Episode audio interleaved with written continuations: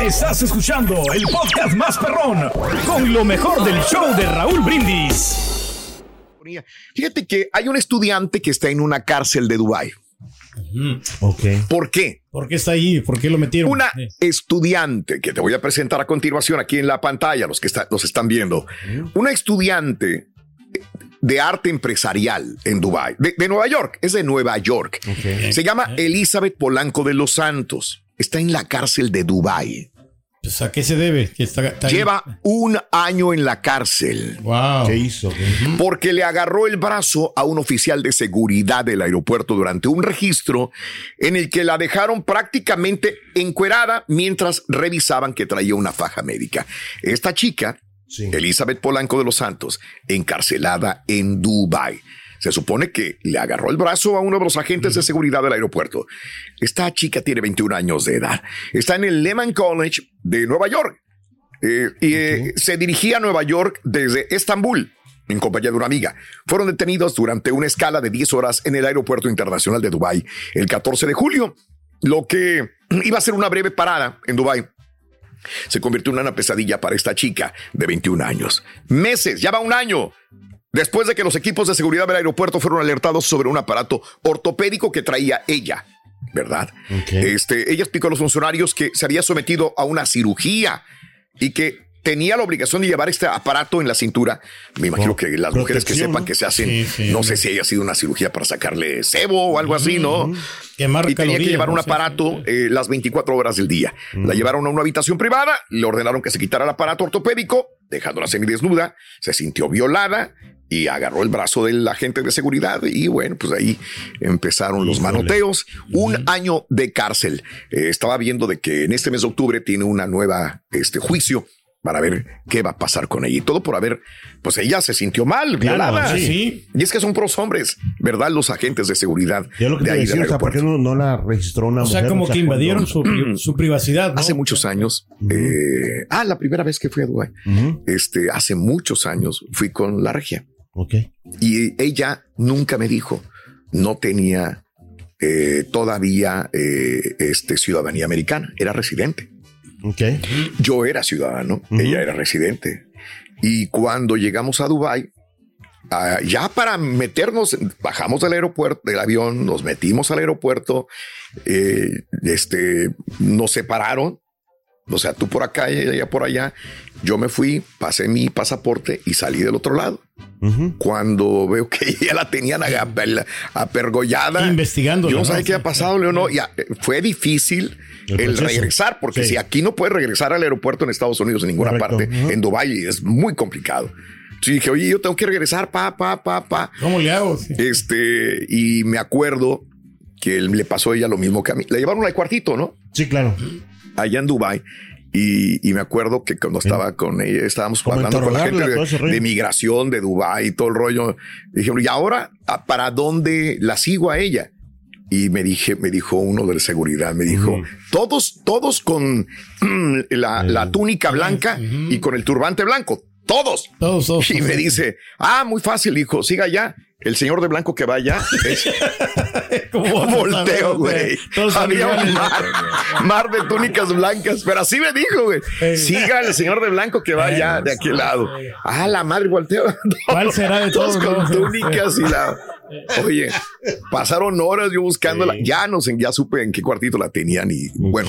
Pasó una, tuvo que sacar una visa especial y todo el rollo, pero bueno, eso fue lo que tuvimos que dormir en el aeropuerto esa noche para poder ingresar a, a Dubái. Pero bueno, cosas, cosas, que pasan. Sí, sí, Pero sí. lo bueno que llegaron a un acuerdo, ¿no? Pero aquí con esta muchacha no. pobre chica. Sí, es que le- Pobre chica. Estar ahí, ¿no? Y, pero Sí. no puede hacer nada la embajada de Estados No, Unidos. No, no, pues están en eso también, pero pues bueno, sí. supuestamente Son- porque son le son ¿no? las leyes. Señoras y señores, el premio, premio mayor, premio, mayor, ¿Se lo llevaron o no? Híjole, entonces no, No, no me lo se saqué. lo llevaron, carita. Yo ayer no, compré no, no, como no, no, no. Es que no jugaste, carita. No sí. hubo ningún ganador del sorteo del Powerball de ese día lunes por la noche, ya que el premio mayor continúa ah, disparándose. ¿Cuánto? Ahora hay 1.200 millones de dólares. Sí, es el pues. premio mayor de este año, al menos. El juego no ha tenido ganador eh, desde mayo, eh, desde que un boleto comprado en California acertó a todos los números y se llevó 1.080 millones de dólares. El récord es de 2.040 millones, pero como quiera, pues ahorita es mucha, mucha lana. Los números de ayer fueron el 12, 26, 27, 43 y 47. El Powerball fue el número 5. Y el premio mayor, si tú te quieres llevar los 1.200 millones eh, libres de polvo y paja, te llevas 551.7 Hijo de millones. su, Mira, ¿Cómo? 551.7 millones libres de impuestos. No, hombre. Mucha lana la que ¿Qué, te qué haría yo? ¿Qué, qué harías? ¿Vendrías a Ayud- trabajar? ayudaría a toda mucha gente, la verdad. Gracias, Carita. ¿Pagarías Sí. lo que debes? Es Sí, una, una que pregunta sencilla, No, digo, no sí, te claro me que quiero sí. meter en broncas. No, tampoco. pero, o sea, no. la amistad, Raúl, es lo que cuenta, nada más.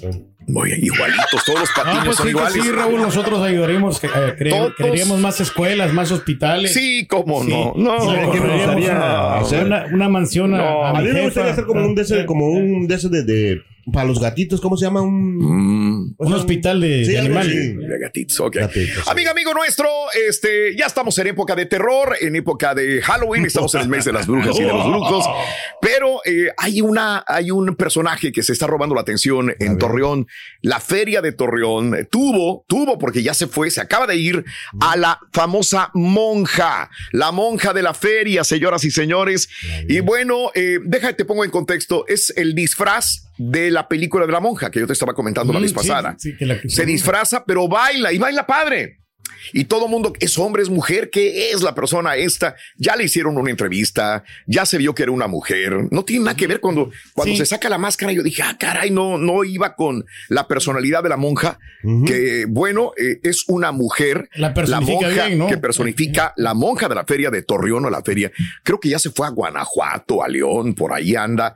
La monja que baila en la tagada, que es este eh, juego mecánico que da vueltas.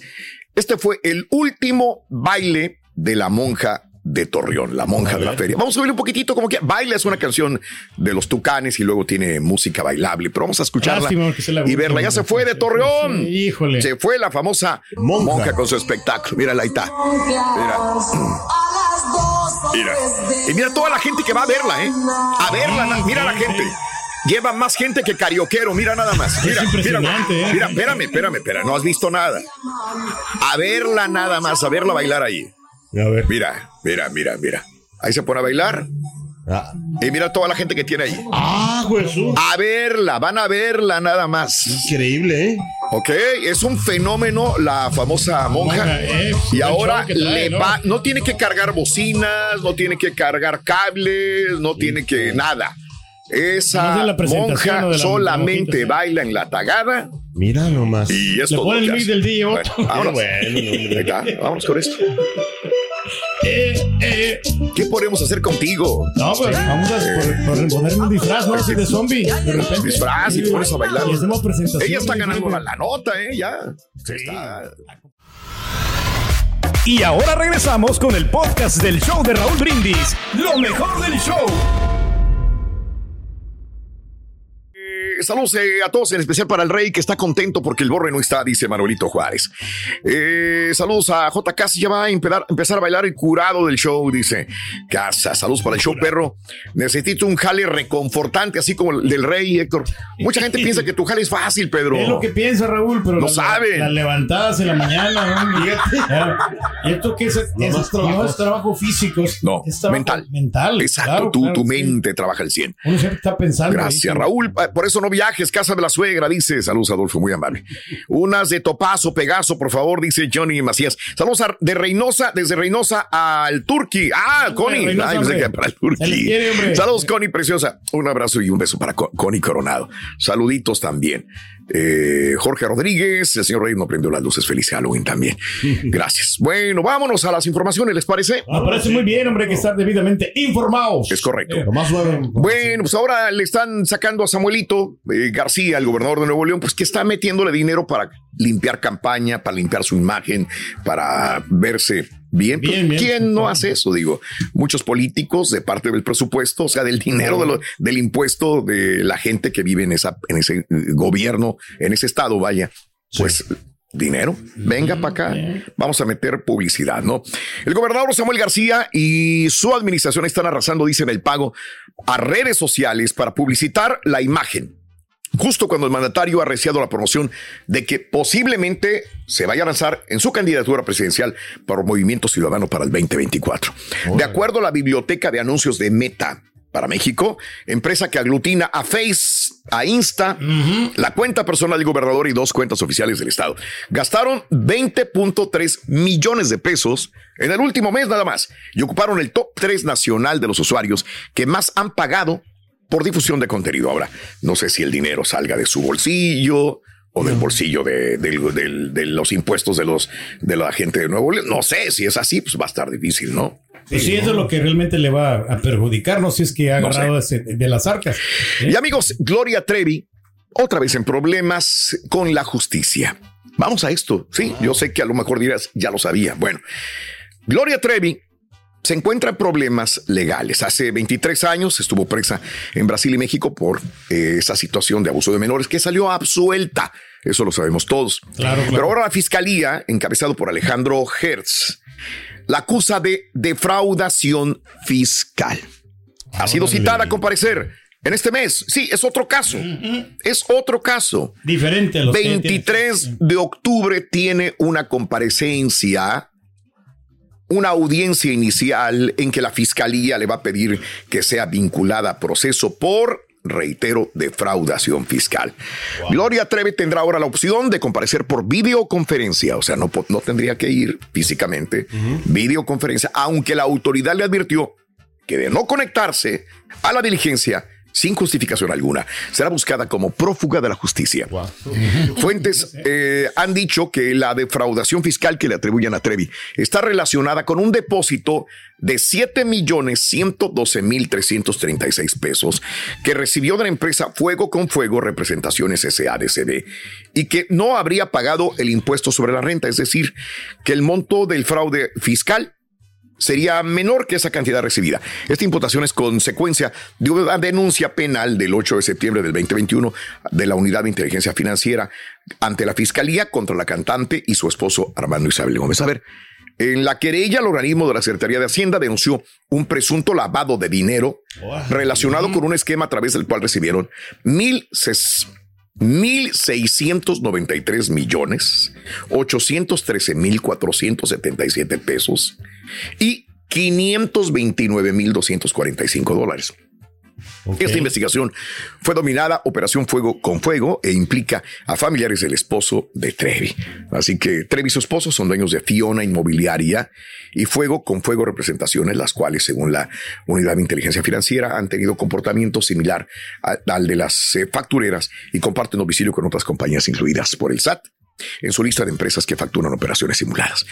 Gómez Martínez tiene cuenta, antecedente ¿no? de haber sido detenido en el 98 cuando pretendía ingresar por Hidalgo con una suma de 400 mil dólares en aquella ocasión.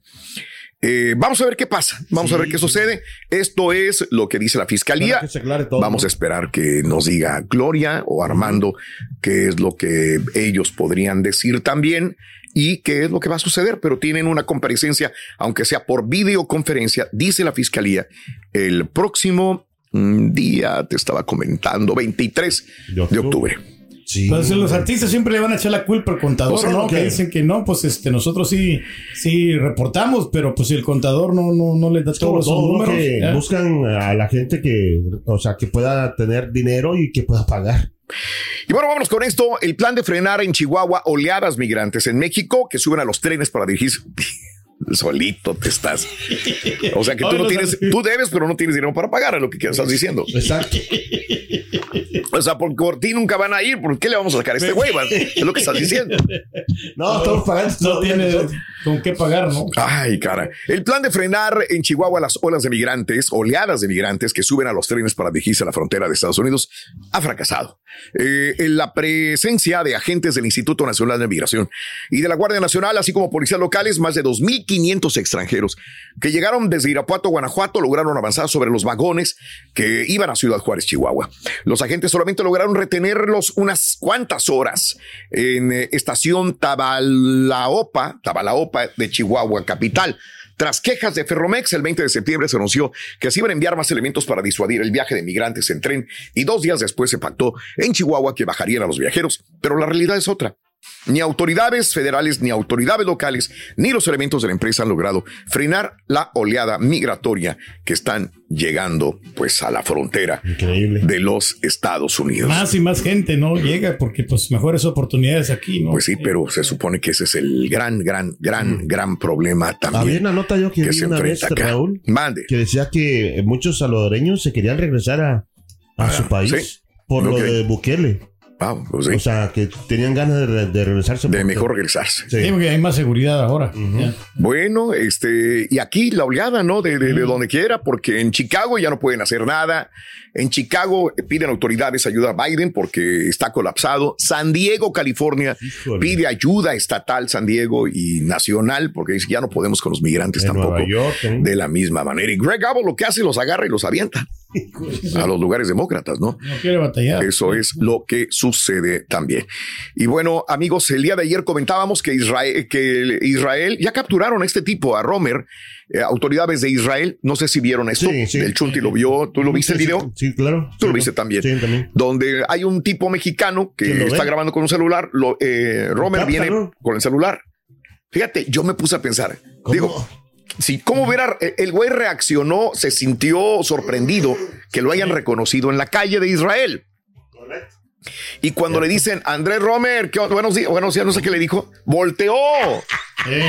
Si este Yo güey no soy. no, Sí, hubiera dicho sí. nada, hubiera Nada, pasado como, sí. no sé, cualquier Sí. otra persona. El problema es que cuando le dice el nombre, voltea. Exacto, sí. Y lo pone el teléfono así, yo hablando y pone el teléfono para que no le vean la cara. Increíble. Pero lo localizaron, señoras y sí, señores. sí. El día primero de octubre, eh, Andrés Roemer eh, fue detenido por la policía de Israel con fines de extradición. Ya el gobierno mexicano ya pidió formalmente la extradición. En ese comunicado, la dependencia federal informó que la autoridad que requiere a Romer eh, es la Fiscalía de Justicia de la Ciudad de México. Así que a través de la Secretaría de Relaciones Exteriores, el gobierno mexicano agradeció la colaboración del Estado, del Estado de Israel. Al menos, digo, hay muchas, pero tiene cinco denuncias formales en la Fiscalía Capitalina y el mismo número de órdenes de aprehensión fue señalado por diversas mujeres de violación y de abuso sexual. No se lo va a acabar ahora. Como dicen por ahí, Sí. qué chiquito es el mundo, ¿no? ¿Cómo? ¿Qué, Eh, qué, qué?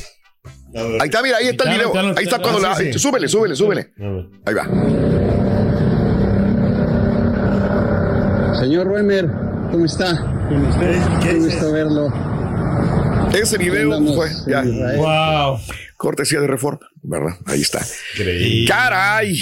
Increíble. Caray. Bueno, No, no, no, pero pues sí, pues. ahí está. No te puedes esconder, Pedro. No, no, no, no. Ya el mundo, anteriormente no había celulares, no había video, no había cómo. Te saben la ubicación, ¿no? O sea, ¿Cómo? del celular y te pueden este, checar ahí por todo esto, ¿no? Amiga, amigo, eh, la Fiscalía de Jalisco informó que con ayuda de la Secretaría de Seguridad Ciudadana se logró la captura de Rogelio M., presunto implicado en la desaparición de cinco jóvenes del Lago de Moreno, eh, Lagos de Moreno, el pasado 11 de agosto. La Fiscalía de Jalisco informó que la captura se logró tras obtener una orden de aprehensión que se ejecutó durante un operativo implementado por elementos de la Fiscalía especializada en personas desaparecidas. Indicó que fue puesto a disposición eh, del juez eh, del tercer distrito judicial con sede en Lagos de Moreno. Reitero, cae presunto implicado en desaparición de cinco jóvenes de Lagos de Moreno. Es que hay tantos desaparecidos que estoy seguro que mucha gente dirá cuáles, porque toda Pues cada semana que diga algo, ¿no? vemos Para que- algo sí. así. Y bueno, pues el día de ayer eh, lo estaba leyendo yo en, en- en el periódico digital y no me extrañó nada porque por ahí lo comentaba a través de WhatsApp también con mis compañeros.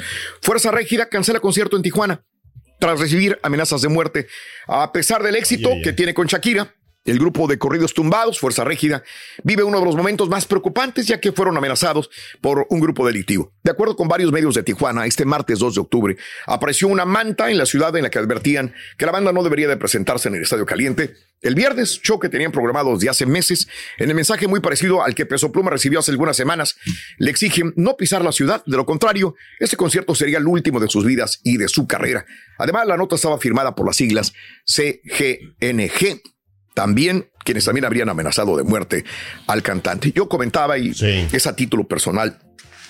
Se habían tardado en hacer este tipo de amenazas.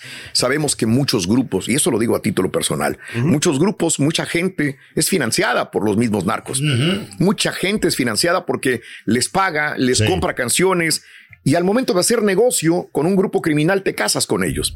¿Qué es lo que sucede? Aquí no es libertad de expresión, es apología al delito, apología a ser famosos a ciertos capos. Y entonces cuando tú tienes ciertos corridos y te casas con un grupo delictivo, pues ¿qué pasa? Vas a otra zona donde no opera ese grupo delictivo y tienes problemas.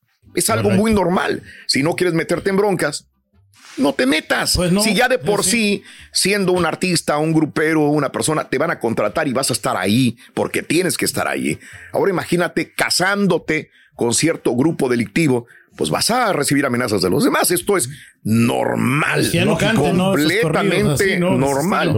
¿Quieres fama? ¿Quieres dinero? ¿Quieres que te pongan en la televisión, en la radio? Bueno, pues es lo que se, se están atreviendo muchos a recibir dinero del crimen organizado. Tarde que temprano te buscas enemigos también. claro. Pues Tan de- de sencillo como eso. Canciones románticas, ¿no? Como la que sacaron con Frontera, la de. Lo que pasa que- la de que- Dame, no, no dice nada de, de corridos y de, de cosas de drogas, ¿no? Y bueno, eh, me estaba diciendo este Carita ayer y vi cuando cayó, la verdad, no, no, no, no, no, es pobre. El regidor de Morena del Ayuntamiento de Salvatierra, Guanajuato, Jorge Luis Zamora Cabrera, saltó desde una ventana del Palacio Municipal de Salvatierra en Guanajuato. Autoridades municipales reportaron como grave el estado de salud del regidor que se encuentra en un hospital privado. Los reportes informan que los hechos ocurrieron el viernes 29, cuando Zamora Cabrera intentó ingresar de manera agresiva al Palacio Municipal.